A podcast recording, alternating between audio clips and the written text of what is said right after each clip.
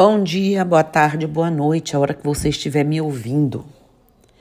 Hoje nós vamos falar aqui um pouquinho sobre vampirismo, certo? Gente, com relação ao vampirismo, na visão umbandista, nada tem a ver com personagens fictícios, né? Nos filmes, nas séries. Mas no imaginário popular, a figura do Conde Drácula, né? E de morcegos que se alimentam do sangue humano é o mais próximo do que a maioria das pessoas entende sobre o assunto.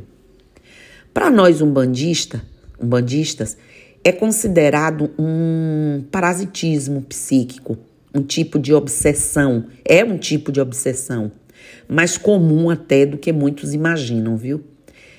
De forma mais resumida, o vampirismo é a prática utilizada por espíritos desencarnados para tirarem proveito, olha só, de energias de outras pessoas, normalmente espíritos que estão encarnados. Nesse tipo de obsessão, há dois atores principais: o espírito ocioso, né? E aproveitador, o vampirizador, o vampiro, que age ativamente.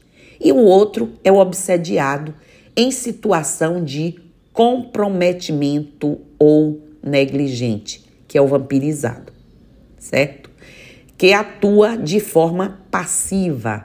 Agora, vem a informação que poucos conhecem. Diferentemente das lendas que mostram o vampiro saindo da tumba durante a noite para sugar o sangue de quem encontrasse pelo caminho, o vampirismo espiritual pode ocorrer a qualquer hora do dia, em qualquer lugar. Além disso, né? E aí prestem muita atenção. A pessoa considerada como vítima, bota entre parênteses nisso, tem um papel fundamental para atrair ou afastar esse tipo de espírito. O vampirismo ocorre principalmente, gente, para satisfazer os vícios existentes no espírito perturbador antes do seu desencarne. O que ocorre é que, mesmo após a morte do corpo físico, o espírito ainda pode sentir a necessidade de satisfazer desejos, como o uso das energias deletérias provenientes do tabaco, do álcool e outros tantos vícios. Então, esses espíritos obsessores, porque eles são obsessores, se aproximam de pessoas que estejam utilizando estas substâncias e praticando aí seus vícios para que possam vivenciar as sensações e os fluidos gerados pelo vício. Olha só. Importante dizer que a vítima também se satisfaz do vampirismo, porque ela deseja a substância e o espírito viciado e doente incentiva tais hábitos e potencializa sua entrega. Olha só. A, a Umbanda trata o fenômeno como uma forma de obsessão. E eu acredito que outras, né, vertentes espirituais. Porém, a palavra vampirismo não é muito utilizado nos textos, né? Por isso é importante saber de que, é, de que maneira ocorre o processo obsessivo entre encarnados e desencarnados. Isso também pode explicar o que é energia de vampirismo. Podemos trazer nesse podcast três tipos de obsessão, que é a energia de vampirismo. A obsessão simples, que ela ocorre quando, eu já falei até em outros podcasts, mas vamos repetir, é que ela ocorre quando um espírito fica próximo a uma pessoa causando mal-estar. Às vezes, aquele mau humor repentino, cansaço ou pensamentos negativos são resultado da influência de espíritos. Esse tipo de obsessão pode ser momentaneamente e o espírito se afastar em seguida, que é a obsessão simples. A fascinação, esta é um pouco mais grave, pois se trata de uma ilusão produzida diretamente na mente do obsediado, que pode influenciar com ideias fixas, fantasiosas, né? Ou imagens hipnotizantes. E aí vem a subjugação. Essa ocorre quando o espírito obsessor consegue paralisar o obsidiado, que passa a não conseguir mais agir por conta própria. O vampirismo pode estar ligado a esse tipo mais grave de obsessão. A partir dessa explicação aqui, né, que vai servir como base para entender os diferentes processos de obsessão, podemos falar melhor sobre o vampirismo na visão umbandista, assunto este muito tratado por nossos terreiros. Para compreender melhor o que são espíritos vampiros, é preciso primeiro entender de que forma podemos atraí-los. Como uma pessoa tem bons hábitos e vigia, né?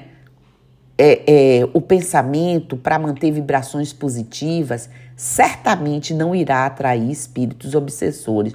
Ou chegam, até pode, no momento, uma vulnerabilidadezinha, mas não conseguem o êxito.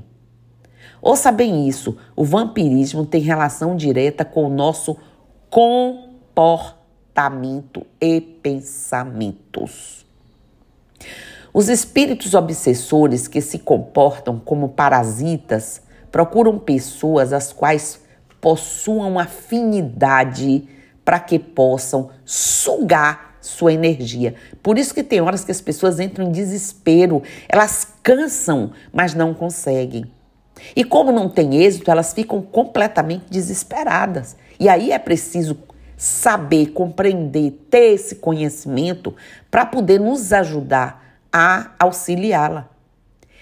Eles precisam estar perto de um encarnado para sentir os fluidos materiais, já que não conseguem fazer isso por conta própria. E quando encontram facilidade para essa prática, podem permanecer junto ao encarnado por bastante tempo. Essa aproximação é maléfica, já que o vampiro pode influenciar mentalmente o obsidiado a tomar determinadas atitudes ruins apenas para satisfazer suas vontades e vícios. Para se livrar de um vampiro espiritual, primeiro é preciso ter ciência que está sofrendo esse tipo de obsessão, porque reafirmando, este é sim um tipo de obsessão. Depois de identificar o problema, a mudança, gente, de hábitos é fundamental. Para que o espírito. Aí, como é que eu mudo de hábitos se eu estou sendo obsidiado? Se eu estou sendo vampirizado? Bom, você já sabe o que é está acontecendo. Então, aceite ajuda psicológica, psiquiátrica, porque você tem vícios você precisa ser cuidado também. Já atingiu a sua parte física, mental. E é espiritual, então a gente trata essa pessoa como um todo. Para que o espírito obsessor não encontre mais afinidade com a pessoa, né? E, gente, isso deve ser levado muito a sério. Ou nada a gente pode fazer para ajudar. Assim, o vampiro espiritual pode perder o interesse já que não encontra mais recursos para satisfazer suas vontades. Perceberam?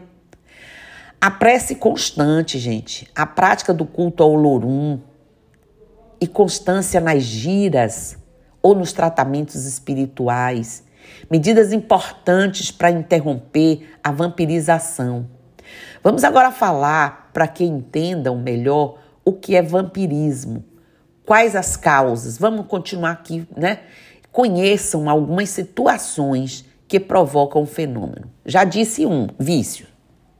O espírito desencarnado procura pessoas com as quais tem uma afinidade, não é isso? Eu já falei? Assim possa satisfazer seus vícios existentes antes do desencarne. Por exemplo, quando uma pessoa é usuária de drogas, ela acaba por alimentar também o vício de espíritos obsessores, que eles sugam as energias para saciar suas necessidades, né? Então você precisa ter esse processo de ajuda, de autoajuda e a procurar ajuda fora. Vingança. O vampiro também é aquele espírito que se liga a encarnados por vingança e ódio. Eles sugam as energias da vítima para que consigam dominá-la. E mais, a não aceitação do desencarne. O vampirismo pode ocorrer entre pessoas que nutrem bons sentimentos uma pela outra. Muitas vezes, espíritos que já se libertaram do corpo físico e ligam-se aos entes queridos encarnados também podem iniciar um processo de vampirização, gente. Mesmo que não tenham intenção de fazer o mal, mas aquela pessoa vulnerável que não diz quero estar com a minha pessoa, o ter não pode mais. A pessoa partiu, você tem que libertar, quem ama liberta, porque senão você pode também ser vampirizado.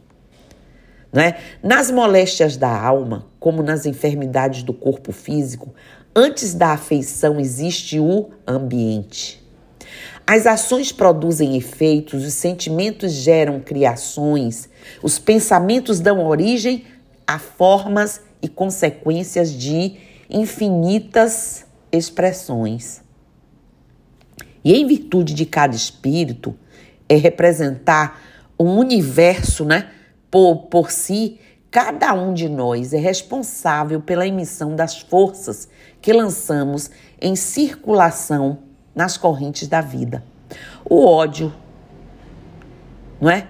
A desesperação, o desespero, é, o vício, né? Oferecem campo a, a perigosos germes psíquicos na esfera da alma. E qual acontece no terreno das enfermidades do corpo, o estágio aqui é fato consumado, desde que a imprevidência ou a necessidade de luta estabeleça ambiente propício entre companheiros do mesmo nível. Naturalmente, o campo aí da matéria mais grosseira, né? Essa lei funciona com violência, enquanto entre nós se desenvolve as modificações naturais. Aliás, não pode ser de outro modo. Mesmo porque você não ignora que muita gente cultiva a vocação para o abismo. Tem, é, é, é intrínseco na pessoa. Você vê que todo mundo está sofrendo, muita gente está sofrendo, mas outros estão se jogando mesmo no abismo. Cada viciação particular da personalidade produz as formas sombrias que lhes são consequentes, e estas como as plantas é, é, inferiores que se alastram no solo, por relaxamento do responsável, são extensivas às regiões próximas, onde não prevalece aí o espírito de vigilância e defesa. Os vampiros de energia provocam sintomas que podem passar despercebidos em alguns casos. Vou falar aqui o cansaço. Ó, o cansaço. Tem horas que você pensa que é cansaço mental, é cansaço físico. Quando estamos sob a influência de um vampiro, podemos nos sentir sem vontade de fazer as atividades do dia a dia, mesmo as mais simples. Isso porque um obsessor é capaz de interferir nas nossas energias e no nosso equilíbrio emocional. Eu vim dizendo aí desde o início desse podcast. Ansiedade os vampiros agem para influenciar de maneira sutil ou reiteradamente a vítima para que ela satisfaça as suas necessidades. Tudo é uma questão, questão de sintoma mental entre os espíritos. No caso daqueles que querem satisfazer seus vícios, eles produzem é, na pessoa, a pessoa, eles né, incentivam a usar determinadas substâncias ou praticar determinados vícios. É o que causa ansiedade e compulsão. Ideia fixa. O vampirismo também provoca a transmissão de formas de pensamento entre o parasita e a sua vítima. Quando a pessoa está com ideias fixas, pensamentos negativos recorrentes ou algum comportamento obsessivo, deve prestar atenção. Como o vampirismo é uma forma de sujeição, né? O obsessor pode estar acoplado, né, psiquicamente na mente do encarnado. Pode não, está ali. Sabemos que qualquer tipo de vício é prejudicial à saúde, para a vida em família e ao convívio social. Todo mundo sabe disso. As causas de vícios em substâncias ou em jogos, por exemplo, sexo exacerbado, né? Aquele que passa da normalidade, são variadas aí e encontra uma explicação até mesmo genética, como é o caso da dependência química. Para a Umbanda, para nós umbandistas, os vícios detonam um desequilíbrio moral que pode ter origem em vidas passadas. Os tratamentos médicos são fundamentais. Médicos profissionais da área devem estar junto com a gente trabalhando com o paciente, com o assistido. Mas uma pessoa viciada também deve ser orientada a procurar ajuda espiritual e tudo junto para poder fazer aí com que essa pessoa volte, né? Isso porque, como eu já expliquei, o vício de uma pessoa serve de alimento para espíritos desencarnados que ainda sentem as vontades que tinham quando estavam no plano físico. A procura por satisfazer os vícios pode dar início ao processo de desequilíbrio psíquico e orgânico, podendo levar ao fenômeno obsessivo conhecido como vampirismo e até possessão. Algumas vezes, o espírito que se torna um parasita pode não ter a intenção de fazer mal ao obsediado, mas sim satisfazer suas necessidades, ainda usar aquela pessoa. Mas ele nem quer o mal, mas é porque ele acha que, bom, se a pessoa faz, eu também faço, vamos junto. No entanto, o processo magnético entre o vampiro e a vítima torna-se prejudicial para ambos, né? Porque o outro também está cometendo seus delitos e está comprometendo-se com esse plantio. Como o perispírito dos encarnados é de natureza idêntica à dos fluidos espirituais, eles os assimila com facilidade. Como uma esponja se embebe de um líquido, né? Se as emanações são de boa natureza, o corpo é recente, né? Uma impressão, é, é, impressão saudável. Se são más, a impressão é penosa. Se elas são permanentes e, e enérgicas, as emanações, emanações más podem ocasionar desordem física e psíquica. E essa é a causa de certas enfermidades e as pessoas ficam sem saber. Às vezes, até os médicos ficam sem entender muito bem. Há como curar o vampirismo espiritual? Quem sabe até providenciar, né? os casos. Sim, é possível, claro que é. Muitas vezes o espírito obsessor pode se afastar por conta própria quando não mais encontra meios de se alimentar das energias da pessoa que escolheu para esse fim. Entretanto, em processos mais complexos, e é o que muito hoje temos, né, de parasitismo, é preciso um tratamento espiritual mais profundo. Mas essa cura inicia de dentro para fora, mudança de hábito, firmeza de propósito, prece, manter os cultos ao Lorum, presença nas giras. Tudo isso são fundamentais para que qualquer tratamento possa dar certo em conjunto com o tratamento psiquiátrico, psicológico, as terapias todas aí. Entre os espíritos desencarnados, Podemos encontrar todo tipo de vícios e necessidades que eles procuram satisfazer no plano material. Por isso, para prevenir o vampirismo espiritual, ou seja, evitar afinidade com esse tipo de obsessor, é preciso manter uma rotina saudável, com boa, né, com boas, bons pensamentos, com tudo o mais saudável possível. Além, claro, de vigiar os pensamentos, né, gente?